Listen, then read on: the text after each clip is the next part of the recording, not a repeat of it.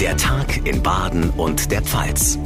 Ein Radio Regenbogen Podcast. Hallo zusammen, herzlich willkommen in der neuen Woche und zu einem kleinen Spezial unseres Info-Podcasts. Ich bin John Segert, freut mich sehr, dass Sie einschalten.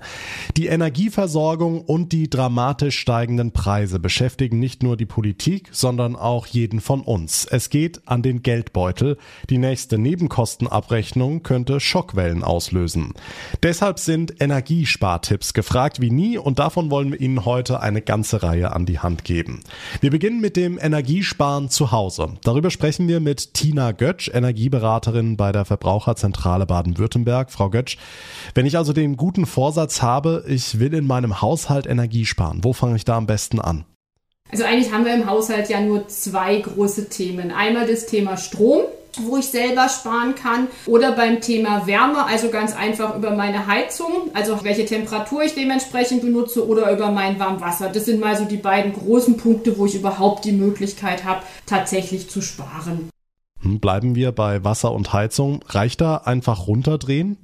Mit der Heizung, Heizungsenergie oder Warmwasser ist es relativ einfach. Es gibt so eine Faustformel, jedes Grad weniger spart 6% Heizenergie ein. Das gilt einmal für die ganz klassische Heizung, also wenn ich die Temperatur einstelle, vielleicht schaffe ich es ein bisschen weniger und finde es trotzdem noch angenehm und gemütlich. Und auch beim, beim Wasser ist es einfach so, wenn ich dann natürlich Wasser spare, dann spare ich auch natürlich die Energie, die ich zum Aufheizen brauche. Und auch hier ist das Thema, vielleicht komme ich tatsächlich einfach mit einem Grad weniger beim Duschen einfach aus, dass auch ich da einfach die Heizenergie spare.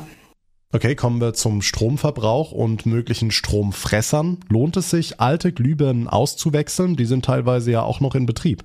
Ja, da muss ich aber aus der Beratungserfahrung tatsächlich sagen, es ist wirklich nur noch der ein oder andere, wo die dann in Betrieb sind. Also die meisten haben, sobald die Glühbirnen kaputt sind, die haben dann sukzessive schon umgestaltet, ähm, entweder auf Halogen oder zum Großteil auch schon auf LED.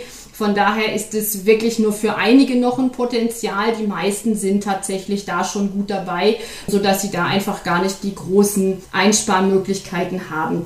Die diese noch haben, ähm, bringt es tatsächlich auch nichts, jetzt alles rauszudrehen und ähm, sofort alle neu einzuschrauben. Da sage ich auch, wenn eine kaputt geht, dann einfach durch eine neue mit einer äh, ganz geringen Leistung dementsprechend auch ersetzen.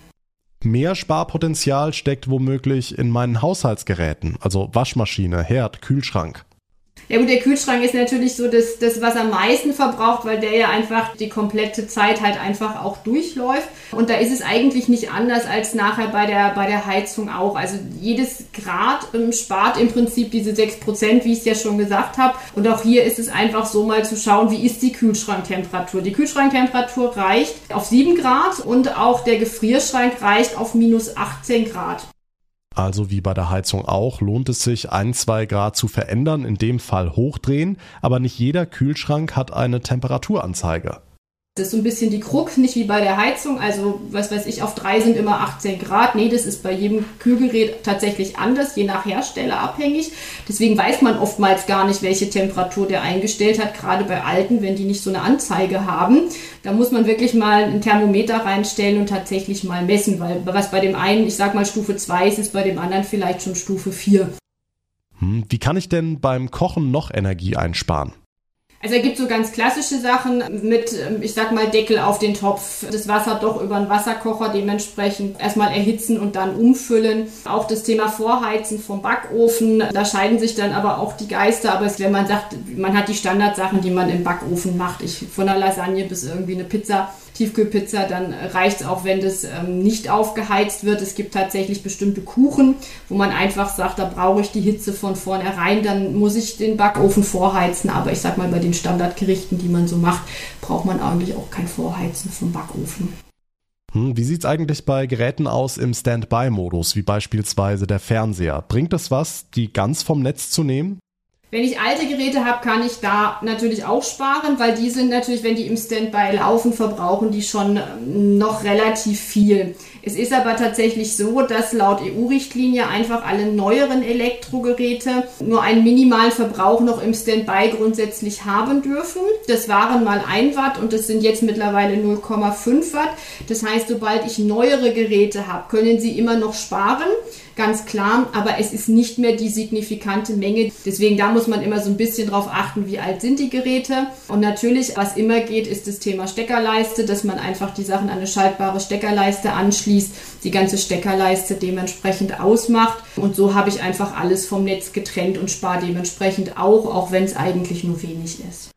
Okay, abschließend, was gibt's sonst für Stromfresser im Haushalt, die ich vielleicht gar nicht so auf dem Schirm habe?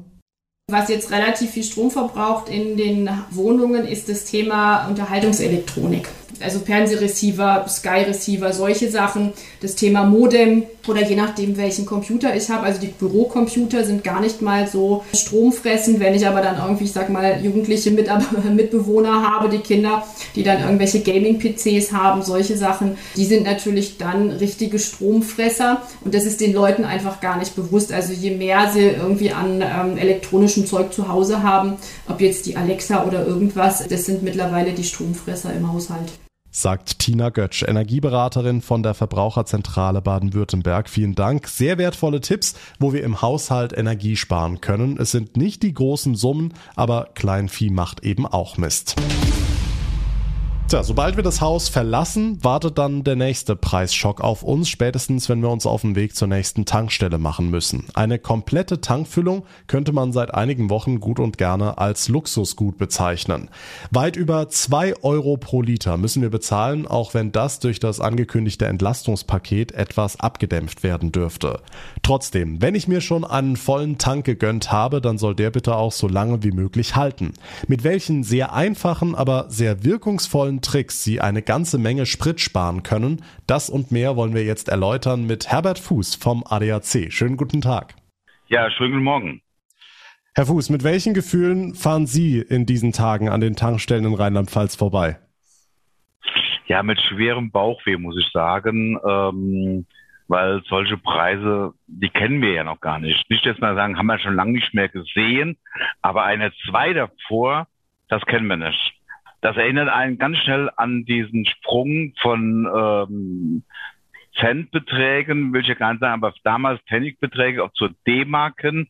Das heißt also, die Eins kam davor und dann wurde es ja gewandelt in Euro, dann hat die, ist die Eins dabei geblieben. Wie ich meinen Führerschein gemacht habe, äh, 1980, da hatte ich schon mit 96 Pfennig und den Liter äh, Kraftstoff, Benzin noch mein erstes Auto tanken dürfen.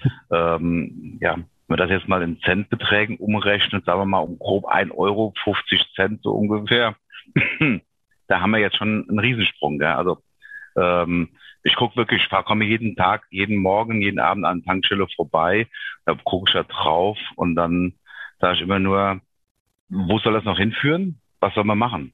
Na?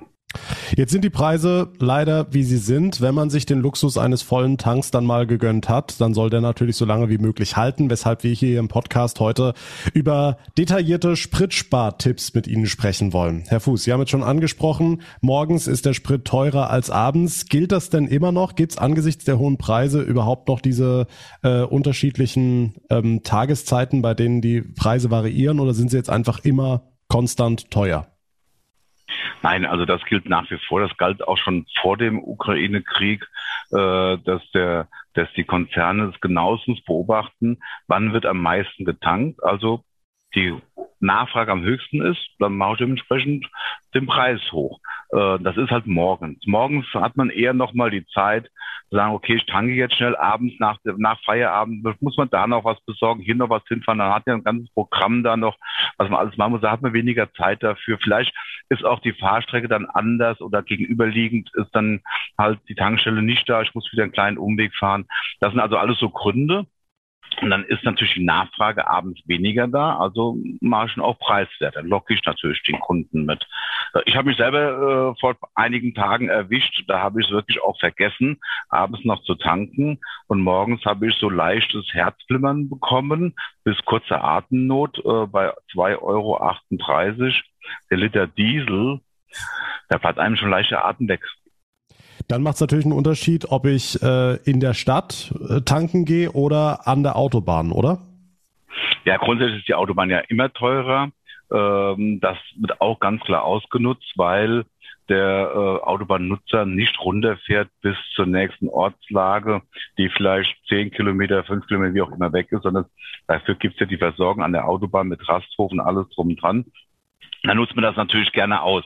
Das ist wie, äh, ich sag mal, das Radler oder äh, irgendeine Speise auf der Skihütte oben, ganz oben auf dem Berg ist auch teurer, weil es da hochgebracht werden muss. Und man nutzt es halt einfach aus. Das ist ganz normal. Das ist auch nicht wegzu, irgendwie wegzudiskutieren oder da, da ändern wir auch nichts dran halt. Ne? Was wir aber ändern können, ist unsere Fahrweise. Lassen Sie uns darüber sprechen. Worauf kann oder sollte ich achten, um möglichst spritsparend unterwegs zu sein? Ich gucke zum Beispiel mir mal meinen Luftdruck an in den Reifen. Wir haben ja RDKS äh, drin, also dieses Kontrollsystem äh, bei den modernen Fahrzeugen. Da kann ich das jederzeit ablesen. Und zum Beispiel, wenn ich 0,3 Bar weniger Luftdruck drin habe, wie der Hersteller es vorschreibt, dann habe ich schon einen Mehraufwand von 0,3 bis 0,5 Liter pro 100 Kilometer mehr Kraftstoff. Das heißt also, wenn ich A schon mal den, den Luftdruck so auch mache, wie der Hersteller es vorschreibt, beziehungsweise sogar noch leicht erhöhe, auch wieder so zwischen 0,3 und 0,5 Bar, kann ich bis zu einem halben Liter Kraftstoff sparen. Wahnsinn. Wenn ich zum Beispiel vorausschauend Auto fahre. Das heißt also hier erkenne, dass hinten die Ampel lange schon lange grün ist. Und eine Ampel, die lange grün ist, wird irgendwann mal rot. So funktioniert halt der Straßenverkehr in der Stadt. Gehe ich rechtzeitig runter vom Gas, lasse das Auto hinrollen, ja, und bremse moderat ab und erhöhe immer leicht den Bremsdruck. Also ich fahre nicht am Gas bleiben bis vorne hin, bremse dann, ich meine, die meisten Leute bremsen natürlich nicht scharf, aber sie bremsen dann etwas mehr. Also lasse ich ihn rollen dorthin. Und jedes Fahrzeug kann ohne Probleme im zweiten oder dritten Gang anhalten, wenn man frühzeitig die Kupplung dann tritt. Bleibt das Auto auch stehen, dann kann ich ganz gemütlich auch runterschalten. Ich kann aber auch zum Beispiel den Berg ohne Gas runterrollen nicht, die, nicht den Gang rausholen. Das wäre absolut verkehrssicherungsmäßig ähm, kontraproduktiv, weil ich erhöhe mein, mein, meine Bremsdruck, äh, mehr Bremsverschleiß habe ich und wenn ich schnell irgendwie äh, auf Seite fahren muss, weil ein Rettungsfahrzeug hinter mir ist, dreht ich auf einmal ins Leere, wenn der Gang draußen ist. Aber die Schubabschaltung im Auto macht es möglich, dass man einfach, der Motor wird weiter geschmiert, äh, er verbraucht nur keinen Kraftstoff ne, und dann lässt ich ihn einfach den Berg runterrollen. Äh, einen kleineren Gang, damit der Motor auch noch ein bisschen was mit abbremst, das ist auch möglich, ohne Probleme. Ähm, laufen lassen, gut, jetzt hört Gott sei Dank ja die, die, die Frostperiode auf, aber das Laufen lassen vom Motor morgens früh, wenn die Scheibe freigekratzt werden muss, absoluter Blödsinn, weil der Motor wird nicht so warm, dass er den Innenraum wärmen kann. Erstens ist es eh untersagt, laut Paragraph 1 der StVO, ist es Lärmbelästigung und es bringt nichts, außer dass ich unnötig den Kraftstoff verbrauche. Äh, ich muss auch mal gucken, was habe ich im Kofferraum so drin. Wenn ich montags morgens die Wasserkästen im Bierkasten leer mitnehme, weil ich abends noch holen muss, muss ich ja nicht mittwochs noch im Auto rumstehen. Also hole ich das da raus. Äh, also ich kann einiges schon tun mit einer äh, vernünftigen, vorausschauenden Fahrweise kann ich schon ein paar Liter sparen. So eins, anderthalb bis zwei Liter, je nachdem, kann ich ohne Probleme sparen.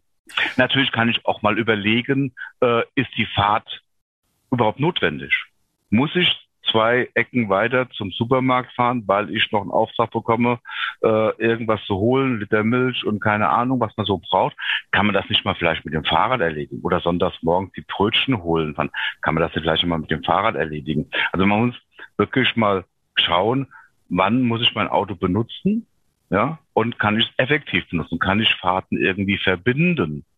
Zum Beispiel abends nach dem, nach dem Feierabend noch dem Supermarkt einkaufen fahren, nicht erst nach Hause, dann wieder zum Supermarkt fahren oder die Kinder irgendwie abholen. Man, das muss jeder für sich selbst mal so durchchecken. Mhm.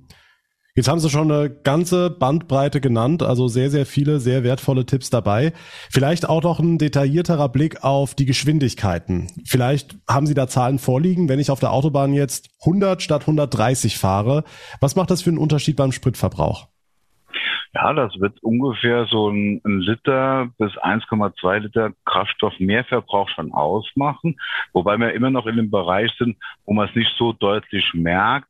Ähm, allerdings, wenn ich so über die 130, 150 drüber gehe, also wirklich am Limit fahre, wenn es auch dementsprechend rechtlich okay ist, dass man schneller fährt, äh, dann geht der Kraftstoffverbrauch schon in die Höhe. Dann kann das schon bis zu drei Liter sogar sein. Das kann man im Bordcomputer ohne weiteres beobachten. Das mache ich immer wieder mal, wenn ich in München auf Dienstreise bin, auf der Rückfahrt etwas Zeit habe und dann mache ich Tempomat ein, 100 kmh, 110, 120, je nachdem. Ähm, und dann fahre ich mal wieder Strecken, auch absichtlich, natürlich immer gesagt, da wo es rechtlich möglich ist, bisschen schneller mal, um einfach dann mal wieder zu sehen, wie geht der Kraftstoffverbrauch hoch und je schneller ich fahre, umso mehr geht er dann auch dementsprechend in die Höhe halt. Das heißt nicht, dass wir überall rumschleichen müssen. Wir dürfen ja auch nicht laut STV unnötig langsam fahren. Also die 80 auf der Autobahn, mittlere Spur, wäre sicherlich kontraproduktiv. Ne? Und dann würde ich eher ein, ein Hemmnis darstellen und eine Gefahrenquelle darstellen, wenn ich da zu langsam fahre. Aber ich muss auch nicht, nur weil die Geschwindigkeit nicht vorgegeben ist, unbedingt 180 fahren. Und wenn man mal so ein bisschen jetzt anfängt zu beobachten auf den Autobahnen, kann man echt feststellen, dass immer weniger Leute äh, zu schnell oder schneller fahren. Ich meine, es gibt immer, das wie bei allem, gibt es immer Leute, die A, interessiert es nicht und B, äh, sehen die auch ab von allen möglichen rechtlichen Gegebenheiten, fahren einfach zu schnell. Das sind dann diese Raser, die dann aber auch fern von den 150 oder sowas äh, die Geschwindigkeit haben. Die gibt es immer wieder. Aber die Masse, muss man schon beobachten, fährt äh, langsamer, nicht übertrieben, aber langsamer. Die Verkehre sind jetzt nicht spürbar zurückgegangen. Sonntags vielleicht ein bisschen weniger, aber es liegt auch wahrscheinlich noch an der Jahreszeit. Ähm, aber weil gefahren werden muss, also die Zeiten, die ich noch aus meiner Jugend kenne, wir fahren jetzt spazieren, was der Vater zur Mutter gesagt hat und wir durften hinten drin sitzen im Auto.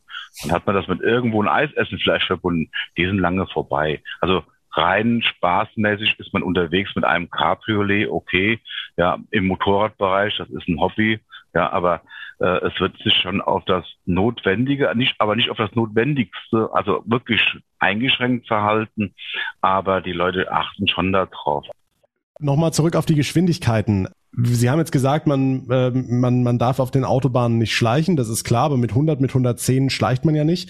Vielleicht noch ein Wort dazu, dass man ja auch, also wie viel Zeit man denn wirklich einbüßt, in Anführungszeichen, wenn man jetzt äh, 20 kmh weniger fährt. Man hat ja dann das Gefühl, gerade in den neueren Fahrzeugen, dass man jetzt unfassbar langsam unterwegs ist. Ähm, aber es gibt ja auch Studien und Untersuchungen, dass das überhaupt gar nicht, dass man am Ende wirklich nicht schneller am Ziel ist, wenn man jetzt über die Autobahn brettert, statt wenn man 100, 120 fährt. Also auch diesen Test mache ich immer wieder mal ähm, und stelle dann fest, auf so Strecken München, Koblenz auf der Rückfahrt, wenn ich äh, so mit dem Tempomat unterwegs bin und so zwischen 100 120, 130 unterwegs bin und dann mal dieselbe Strecke fahre, wo ich nicht mit Tempomat fahre, sondern eher dann auch schon äh, dann teilweise am Limit bin, wo es rechtlich erlaubt ist. Ähm, es macht im Endeffekt keine großen nennenswerten Zeitunterschied aus. Wir reden da so im Minutenbereich. Es kommt natürlich immer darauf an, in welchem Stau ich gerade noch drinnen stehe. Das ist der größte Zeitfresser, vollkommen klar. Und wie ich eine Pause einlege. Äh, es ist ja nicht äh, gut, wenn man 500 Kilometer in einem Rutsch fährt, sondern auch mal da äh, eine kurze Pause einlegt. Aber im unterm Strich gesagt ähm, sind das Zeiten, die wirklich im Minutenbereich sind. Mal sind es zehn Minuten, mal sind es aber auch nur ein paar Minuten, je nachdem, wie lang die Strecke ist. Und da muss man sich einfach überlegen, A, ich kann früher losfahren, B, ist es wirklich so wichtig, dass ich jetzt aber pünktlich da sein muss, wo ich hin möchte. Und wenn ich zum Beispiel in Urlaub fahre, soll auch der Urlaub vor der Haustüre anfangen. Und dann ist es auch nicht wichtig, ob ich zehn Minuten früher den Schlüssel vom Hotel kriege oder zehn Minuten später. Terminsachen, Menschen, die geschäftlich unterwegs sind, mag das noch was anderes sein, aber die haben auch kein Recht, deswegen zu schnell zu fahren. Ja, und auch die verbrauchen Kraftstoff.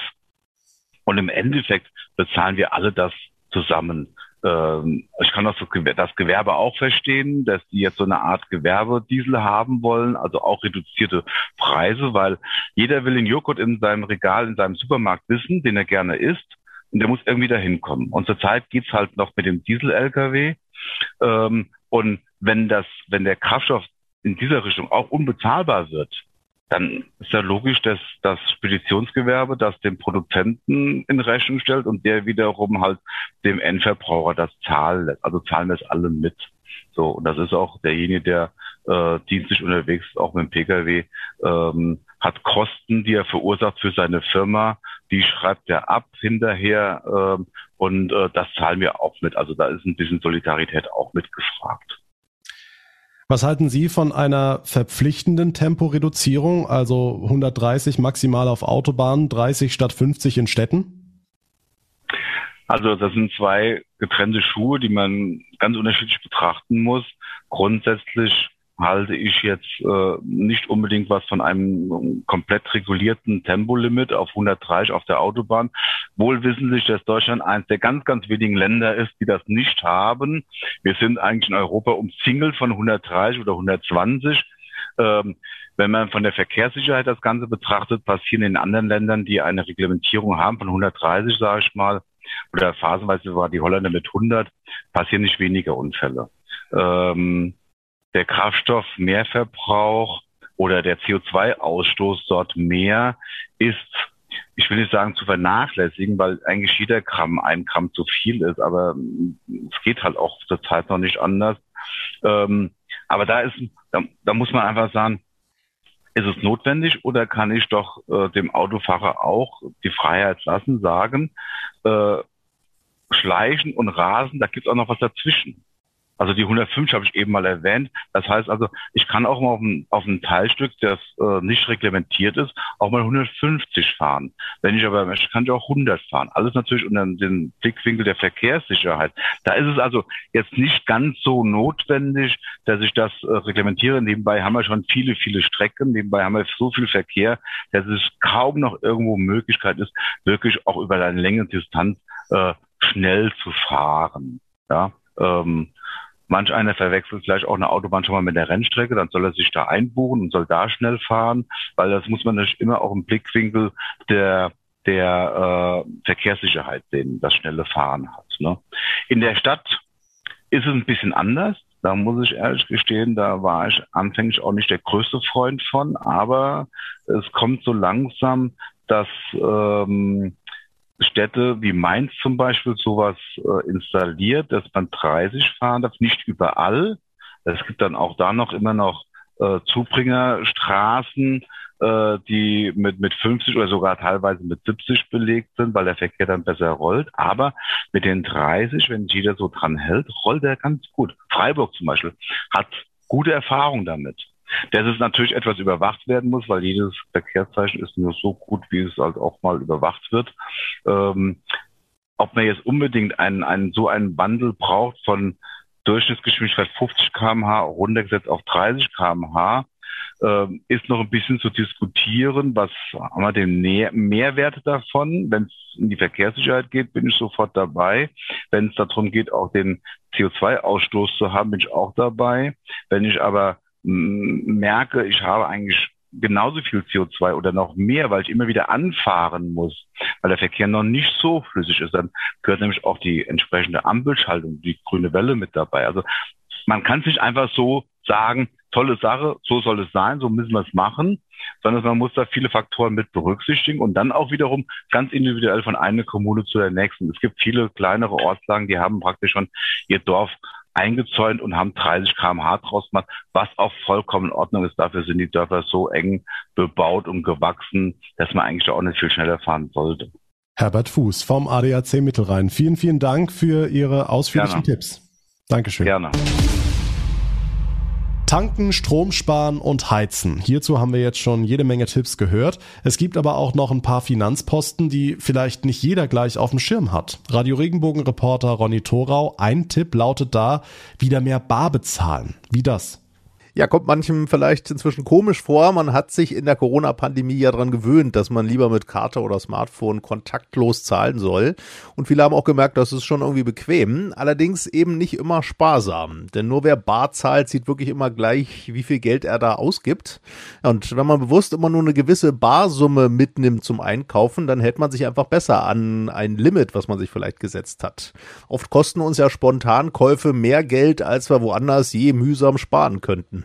Na, das kommt mir bekannt vor. Zwei Euro beim Tanken gespart, aber dann 20 Euro beim Shoppen extra rausgehauen. Äh, was gibt's sonst noch für Finanzposten, wo man sparen kann? Ja, zum Beispiel bei wem es wirklich knapp wird mit dem Geld am Monatsende, der sollte mal seine Sparpläne und Altersvorsorge genauer anschauen. Bei vielen Sparplänen kann man ja zum Beispiel die Sparrate anpassen oder zeitweise auch mal ganz aussetzen, wenn es in dieser Zeit eben gerade nicht anders geht. Auch bei Altersvorsorgeplänen kann man ja befristet oft Beiträge aussetzen. Und wer in den Dispo-Kredit rutscht am Monatsende regelmäßiger, der sollte vielleicht lieber einen Ratenkredit erwägen, weil da sind die Zinsen immer noch deutlich niedriger als im teuren Dispo. Okay, und letzter Tipp, auch in Sachen Kontogebühren bei den Banken gibt's Einsparpotenzial, ne? Ja, die sind ja zuletzt bei vielen Banken gestiegen. Man zahlt oft nicht nur fürs Konto haben alleine, sondern auch für lauter kleine Aktionen extra. Sparen kann man da, indem man guckt erstmal natürlich, ob es eine andere Bank günstiger macht, aber dann doch die Leistungen bietet, die man braucht. Oder man checkt mal bei seiner Bank, fragt die vielleicht auch direkt, ob die ein sparsameres Kontomodell anbietet mit weniger Kontogebühren. Zum Beispiel, indem man da eine Online-Postbox akzeptiert, statt Kontoauszüge und ähnliches per Post zu bekommen. Oft ist das eine reine Umgewöhnung, spart aber eben bares Geld. Vielen Dank, Radio Regenbogen-Reporter Ronny Thorau mit ein paar extra Spartipps. Und damit komme ich allmählich zum Ende unserer heutigen Spezialausgabe. Wenn Sie Fragen zum ganzen Themenkomplex Energiesparen haben, irgendwas ganz spezifisch wissen möchten, dann schreiben Sie mir einfach eine Nachricht. Wir werden Ihre Frage dann mit unseren Experten in einer der nächsten Ausgaben beantworten. Alle Kontaktmöglichkeiten finden Sie in der heutigen Folgenbeschreibung. Mein Name ist John Segert. Ich bedanke mich ganz herzlich für Ihre Aufmerksamkeit und Ihr Interesse. Wir hören uns uns dann in der nächsten Folge wieder. Bis dahin eine gute Zeit und machen Sie es gut. Tschüss.